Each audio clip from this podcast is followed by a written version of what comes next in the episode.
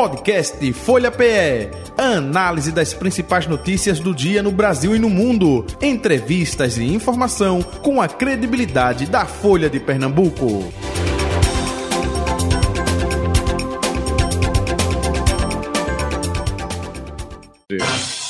Folha Política. Quarta-feira, 21 de fevereiro de 2024 convidada de hoje, né, participando aqui do Folha Política, a vereadora da cidade do Recife pelo PCdoB, Cida Pedrosa, com a gente. Vereadora, muito bom dia, prazer tê-la aqui em nosso programa, seja bem-vinda. Obrigada pelo convite, Jota, felicidade minha estar aqui com vocês. De Política da Folha de Pernambuco também com a gente. Betânia, bom dia. Oi, Jota, bom dia. Depois da fala do presidente Lula, repercussão aí é, internacional, já tem... É, protocolando assinaturas lá no Congresso Nacional, Câmara dos Deputados, para é, pedido de impeachment, ou, enfim, acirrou os ânimos aí também da oposição. Como a senhora avalia, a senhora que é militante, né, diga-se passagem aí do PCdoB, é, tem todo um, uma trajetória de vida nesse aspecto. Como é que a senhora é, primeiro analisa é, como foi a fala do presidente Lula e toda essa celeuma causada aí depois dessa fala, hein? Primeiro, eu acho que o presidente Lula está corretíssimo em comparar o que está acontecendo na faixa de Gaza com um genocídio, porque é um genocídio, né? não tem como discutir que depois de a gente ter ali aproximadamente 70% dos mortos, mulheres e crianças, de ter ataques a hospitais, de você ter é, negar comida, água, o nome disso é genocídio. A gente não está aqui defendendo o que o Hamas fez, e o presidente Lula não defende isso. O presidente Lula fez um grito de alerta para a comunidade internacional de que nós precisamos nos posicionar enquanto humanidade contra aquilo que está acontecendo. A prova maior do acerto do grito do presidente Lula, precisava alguém ter dito isso, é que depois dele ter falado publicamente o que ele ter tido coragem de falar, vários presidentes, presidentas, dirigentes do mundo inteiro começam a pedir o cessar-fogo, inclusive os Estados Unidos, no dia seguinte, né, a fala do presidente Lula encaminha à ONU um pedido, né, para que haja um cessar-fogo. A gente tem é, no governo de Israel um presidente de ultradireita, sionista, né, que tem feito um genocídio com o povo palestino. PCdoB sempre teve posição claríssima no que diz respeito a isso. Nós defendemos um Estado palestino e um Estado judeu. A gente tem visto, visto grita no mundo todo de judeus que dizem que não concordam com isso. Ou seja, não só existem os judeus liderados e que estão afinados com o presidente hoje de Israel. Existem judeus no mundo inteiro, inclusive lá, protestando contra o que está acontecendo. Porque se você é democrata, se você é humanista, se você acredita no bem viver e na harmonia entre os povos, você não pode estar tá feliz. Quem é que pode dormir tranquilo neste mundo de meu Deus, vendo essa quantidade de crianças e mulheres assassinadas a sangue frio? Vereadora, é, é, me permita, é, dentro desse contexto que a senhora falou, até é, escutando debates, né, especialistas disseram que o Lula errou na dosagem. Não era com relação aos crimes, e aí para um genocídio, para outros, né, crime de guerra cometido pelo governo é, de Benjamin Netanyahu, e faltou justamente essa divisão quando ele fala é, é, a comparação aí é, justamente do Holocausto, ele coloca é, todos os judeus, né, é, generaliza. E aí o próprio é, Netanyahu se aproveitou disso para fazer o contraponto, né? como é que Lula da Silva, né, que chama lá pelo sobrenome, presidente, fala sobre isso? não seria justamente essa dosagem, né, e medir as palavras? Uma coisa é uma coisa. Olha, a gente é contra o que Israel está fazendo na faixa de Gaza. Estão morrendo crianças, estão morrendo mulheres, é, como a senhora falou, não é? bombardeando hospitais, fazendo com que um milhão e meio de pessoas se desloquem de uma hora para outra é, sem a mínima condição para bombardear aquela região. Mas quando toca nessa ferida é, que é, se chama Holocausto para o povo judeu, não tem errado na dosagem, não, vereadora? Veja, eu acho que a gente no Brasil e no mundo deveríamos estar discutindo o tamanho deste desastre humanista. Não há como se comparar a dor, porque dor não se compara. E não há como se comparar em termos de um milhão de judeus e 70 mil palestinos. A questão não é a quantidade de pessoas que morreram. A questão não é o quantitativo de pessoas que morreram. A questão é a gente precisa se posicionar do lado certo da história. E tá errado matar crianças e tá errado matar mulheres. Um dos maiores pecados que a humanidade cometeu na década de 30 e 40 foram os grandes líderes do mundo não terem se posicionado contra Hitler no início. Foi um silêncio total. A gente via que a Alemanha era proibida de se organizar do ponto de vista armamentista e ela se armava, a Inglaterra calou, a França calou. Quem ousou fazer a denúncia foi o Partido Internacionalista Comunista, que alertava para o mundo os movimentos de Hitler. Então a gente não pode, sob hipótese nenhuma, calar. A gente não tinha que estar tá dando atenção no Brasil a declaração do governo do presidente Lula no que diz respeito a comparar o que está acontecendo na Palestina com o que aconteceu com o Holocausto.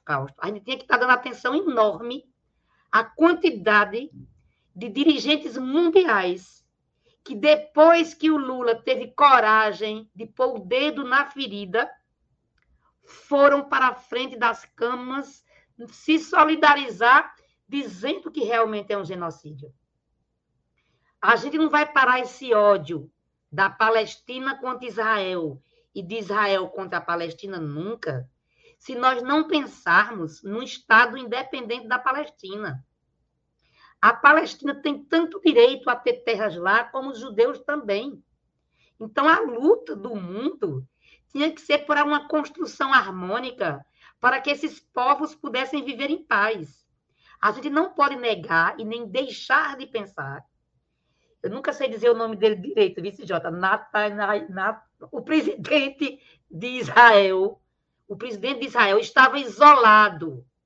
Ele é um homem de ultradireita, estava isolado com uma oposição fortíssima contra o seu governo, e ele aproveitou este momento para se manter no poder, utilizando das piores armas, que é matar pessoas. A gente sabe que normalmente as guerras unem parte de um povo e de uma nação. E é o que ele está fazendo para se manter no poder.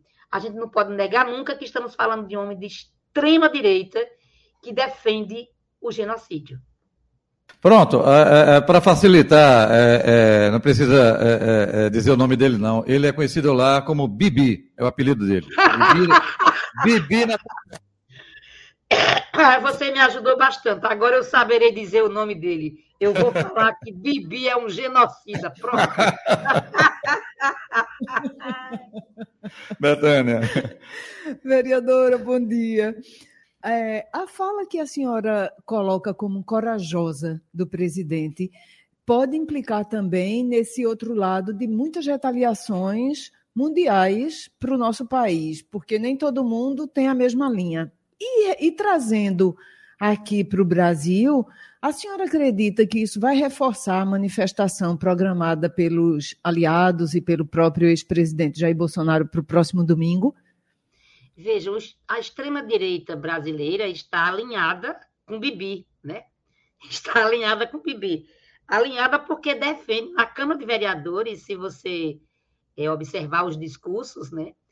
É, aí os, os conservadores evangélicos vão à tribuna defender o que o presidente o que o presidente de Israel está fazendo. Vão defender a, o assassinato de crianças e, e, de, e de adolescentes e de mulheres. Porque quando você defende isso publicamente, está defendendo isso, o genocídio. Então, existe uma divisão. Ontem ficou muito claro naquela fala do Pacheco, né, e do Aziz, quando o Pacheco vai e diz que o Brasil tem que se retratar, e eu não acredito que o Brasil tenha que se retratar sob hipótese alguma, fica muito claro que quando o Aziz coloca, inclusive como uma pessoa descendente né, de árabe, uma pessoa que é, é descendente daquela região, que nome se dá? Então, assim, vocês viram que os BRICS se apoiaram o presidente Lula, são vários presidentes da América do Sul apoiando o presidente Lula. Então, eu não acho que nós vamos nos isolar, muito pelo contrário. Eu acho que, embora alguns possam achar que comparar tenha sido infelicidade, pode ter sido infelicidade comparar holocausto, a palavra holocausto, que é muito dura, é uma palavra, inclusive, que nós sofremos muito com ela. Mas dizer que não é um genocídio, não tratar isso como genocídio, é botar o sangue debaixo do tapete. E eu acho que a coragem do presidente Lula está levando outros dirigentes, e era disso que nós deveríamos estar tratando muito, que a voz do presidente Lula trouxe vários presidentes da África do Sul. Nós temos hoje um processo em Haia. Nós sabemos que existe uma convenção internacional é, que foi elaborada após o Holocausto. Nós temos a Convenção de Genebra, que diz claramente o que são crimes de guerra. E a gente sabe que o que está acontecendo ali são crimes de guerra o Bibi poderá, o presidente de Israel poderá de verdade responder como criminoso de guerra após isso. Ele vai ser levado, e eu acredito que ele vai ser levado aos tribunais internacionais, porque nós não podemos separar sangues. A gente não pode achar que tem sangue de menos categoria e de maior categoria. Qualquer sangue derramado é sangue da humanidade e tem que ofender a cada uma pessoa que acredita na paz. A repercussão que a ainda fala do presidente trouxe junto à, à ultradireita ou à extrema-direita, como se preferir chamar, é, evidencia para a senhora que as eleições municipais tendem a ser cada vez mais polarizadas diante desse contexto? Sim, nós teremos em Recife, com certeza, um cenário onde nós teremos candidatos de extrema-direita de centro e de esquerda. Isso vai, e eu acho que isso vai, de uma certa forma, é, povoar as eleições no Brasil. É, as forças reacionárias tentam se reorganizar em torno não só do Bolsonaro, mas como também do Zema, do, do, é, do da turma de São Paulo. Então, você tem aí todo um, um arcabouço de extremistas que estão puxando o ato em favor de Bolsonaro a gente ainda não tem claro quais são as pessoas que vão. É, muitos desses que estão dizendo que vão necessariamente, eu não acredito que estejam lá. Existe uma quebra de braço com o STF grande, né? Acho que o STF está tomando medidas exemplares do ponto de vista da defesa da democracia. Eu acho que o judiciário brasileiro está dando um exemplo de guardião, é, guardião firme da democracia. O direito de se manifestar é um direito sagrado, né?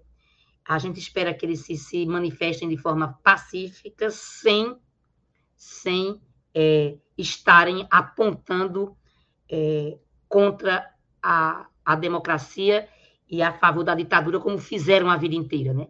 Espero que esse exemplo de muitas pessoas sendo presas, condenadas por conta do 8 de março.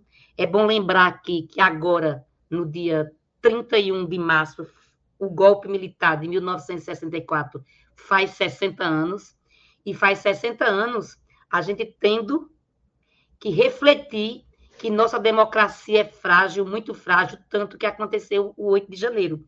Então, nós teremos, sim, candidatos de extrema-direita em Recife, é, mas nós temos também candidaturas de centro, e a candidatura do, do prefeito João Campo está muito bem posicionada e a gente acredita de verdade que ele, que tem entregado tanto do ponto de vista de não só de obras, mas de conversar com o povo, de se aproximar com o povo.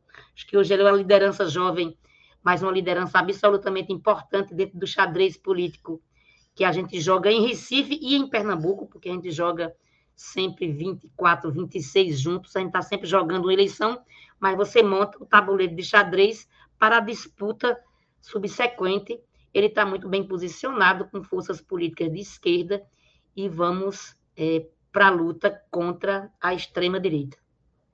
Nos parece que mais difícil que a eleição, a reeleição do prefeito João Campos, dita como praticamente garantida, né? Porque a gente só sabe do resultado depois do resultado mesmo. Nada é difícil. É. Oi? Nada se garante em eleição, não é? Isso, só depois da contagem, né? Sim. É, é mas é, pelo cenário hoje seria uma reeleição praticamente garantida. O mesmo a gente não pode dizer na Câmara dos de Vereadores do Recife, não é, vereadora? Uma eleição Exatamente. que parece que vai ser mais difícil que as últimas, né? Exatamente. Nós temos um momento onde agora é, os partidos, eu sou de uma federação, né? Agora, o, nós somos agora a, responsáveis por presidir a federação, porque o PC, é, a federação PCdoB, PT e PV tem um rodízio, né? Quem presidia a federação no ano anterior era o PT, Agora é o PCdoB que vai presidir. Em Recife, quem responde é o nosso presidente George Braga. Nós da federação estamos montando a, a nossa chapa, né?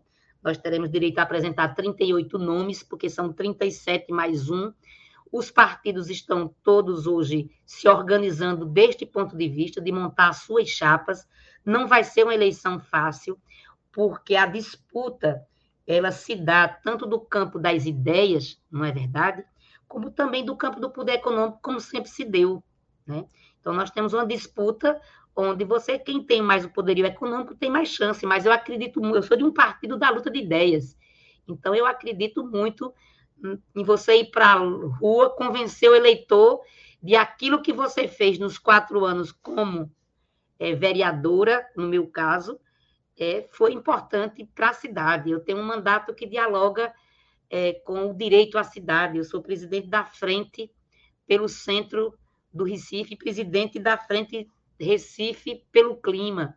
Então, assim, a cidade é pensada no meu mandato permanentemente, assim como as mulheres, a cultura, porque eu sou uma poeta, uma mulher da cultura. Então, eu acho que é a hora dessa disputa de ideias. Em Recife, você tem, tradicionalmente, candidaturas feito a minha, né?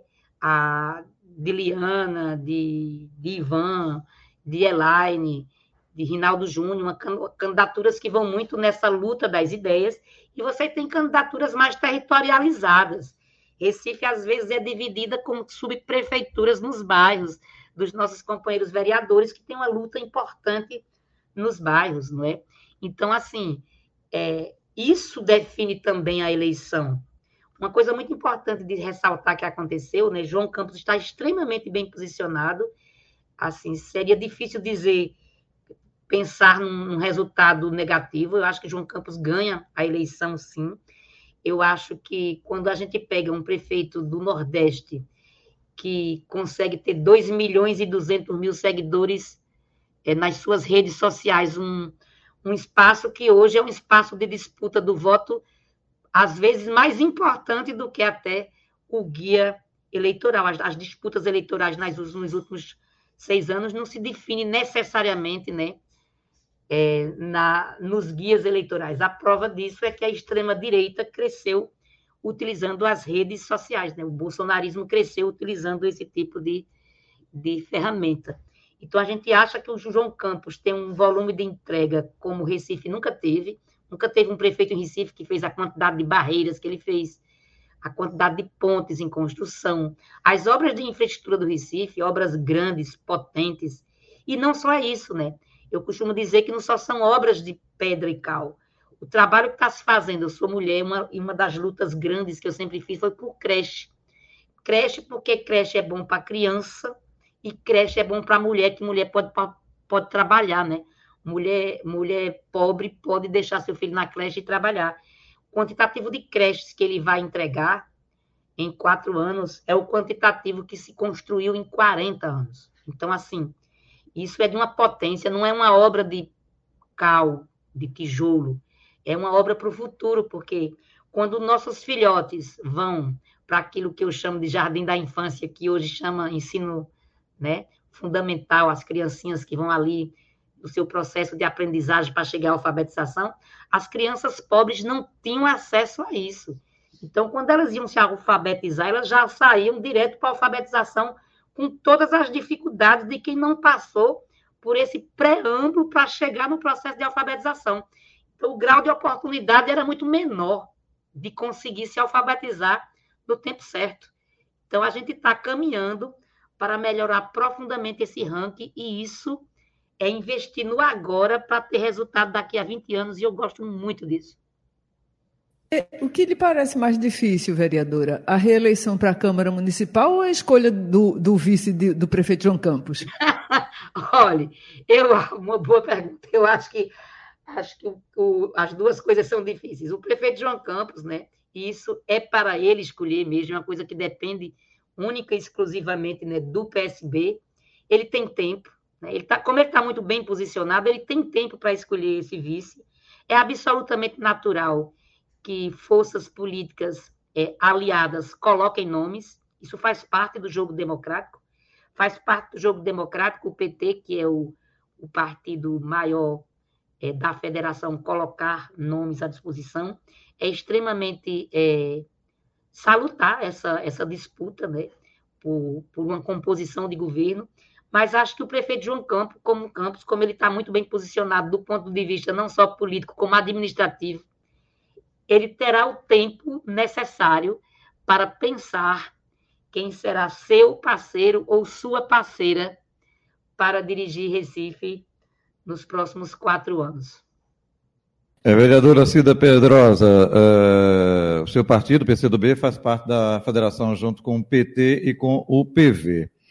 Mas o que a gente observa é que eh, não existe uma união não é, das esquerdas em torno de um nome ou do próprio eh, João Campos. Eu digo isso porque, agora há pouco, na primeira parte do Folha Política, Magno Martins confirmou que Túlio Gadelha disse que Marina Silva está vindo eh, no próximo dia 2 aqui à capital pernambucana, referente à, pré-candidatura dele né, pela Rede Sustentabilidade.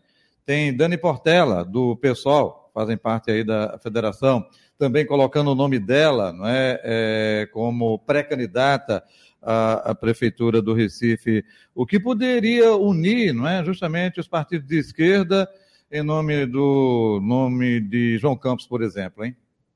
Veja, eu acho que é extremamente salutar e justo e, e, e, é, e é de direito que os partidos coloquem nomes. Tem partidos, feito PCdoB, PT, é, PV da federação, que vão fazer uma formação de aliança no primeiro turno. Por exemplo, tem uma, existe uma tendência, isso não está firmado ainda, nós não fechamos isso ainda dentro da federação, mas é a tendência nossa é marcharmos desde o primeiro turno com João Campos. Tem outros partidos de esquerda que precisam, inclusive, do ponto de vista dos seus, da sua forma de agir, das suas estratégias políticas, apresentarem nomes no primeiro turno. Isso não significa que, em caso haja um segundo turno, todos e todas nós não estejamos juntos. Com certeza estaríamos juntos, né? Então, assim, é, a rede quer se fortalecer. Essa é uma estratégia política que os partidos, alguns partidos de esquerda e de direita também fazem, para, inclusive, poderem eleger mais vereadores, né? Isso é uma estratégia. O, o PT cresceu com essa estratégia. O PT sempre lançou nomes majoritários para ir fazendo bancada. Ele é um dos partidos maiores hoje do Brasil e a estratégia dele sempre foi essa, né? A estratégia do PSOL é esta: ele lança candidatura majoritária para ir construindo e fortalecendo o partido, construindo suas bancadas no Brasil afora. O PCdoB, como é um partido nacionalista, que tem é um partido de, de, de caráter é, nacional, nós temos é, centralização democrática, o que a gente sempre pensa é em construir aquilo que é melhor para o todo e para as forças progressistas do Brasil. Em alguns lugares, nós lançamos candidaturas próprias, em outros lugares, nós é, nos aliamos logo em primeiro turno, e isso a gente vai avaliando caso a caso. Vereador, e qual será a sua estratégia, especialmente para este ano, onde vai ser preciso conciliar o último ano legislativo né, dessa, dessa temporada e os trabalhos para a reeleição? Veja, é, eu, no meu caso, eu acho que as coisas se fundem muito, sabe, minha linda? Porque A minha luta política na Câmara, ela é diária.